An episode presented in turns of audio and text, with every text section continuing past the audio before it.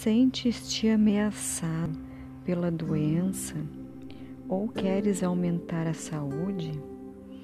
A doença é sintoma, um expurgo e uma limpeza de algo grave que acontece no mais profundo, na intimidade do ser.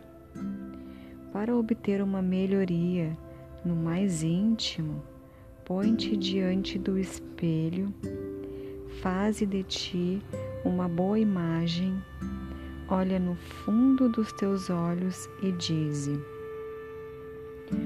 O Deus da beleza, alegria e vida está vibrando dentro de mim, abrindo-me os caminhos, construindo-me a luz, a vitória total, a saúde integral a felicidade. Acredito sinceramente nisso. Faze assim e cuida de ti.